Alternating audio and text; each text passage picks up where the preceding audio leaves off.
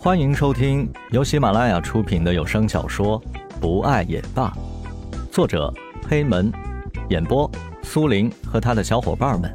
欢迎收藏订阅。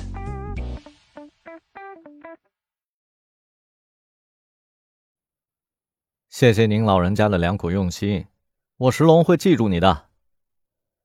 石龙拿起一个苹果，没有洗就咬上去了。他挑衅的看着江磊：“好了啦。”你们两个大男人就不能消停会儿啊？这里还有病人呢。哎，蓝雨的手指动了一下。江路细心的发现了蓝雨的动静，石龙放下苹果，赶忙来到蓝雨的旁边。果然，他看到蓝雨的手动了一下。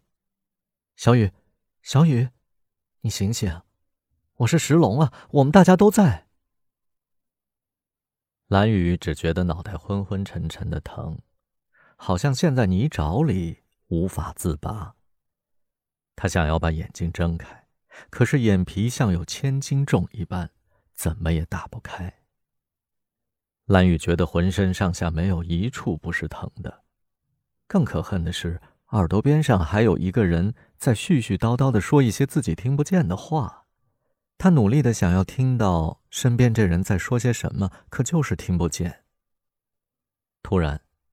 他感觉到自己的手被人抓住了，他仿佛抓到了救命稻草，他紧紧的抓住那双手，唯恐失去。一道光刺破了蓝雨梦的黑暗，照亮了他的整个世界。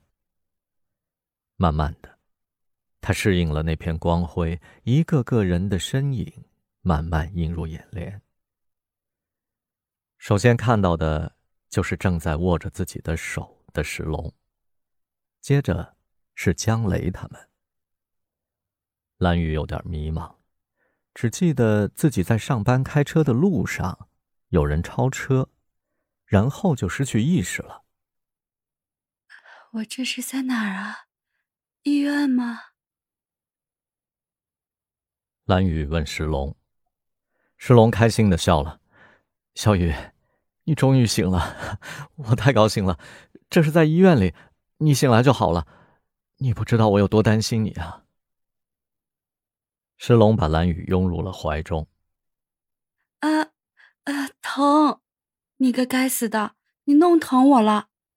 石龙赶紧放开蓝雨，惶恐的看着他说：“ 对不起，小雨，我太高兴了，我弄疼你了。”石龙担忧的看着蓝雨，眼角又闪烁出晶莹的光。你哭了？蓝雨发现了石龙的眼泪。哎，没有，我怎么会哭啊？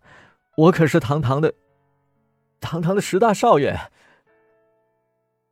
蓝雨缓缓的举起素白的小手，慢慢伸到石龙的脸庞上。石龙赶忙抓住，放在脸上。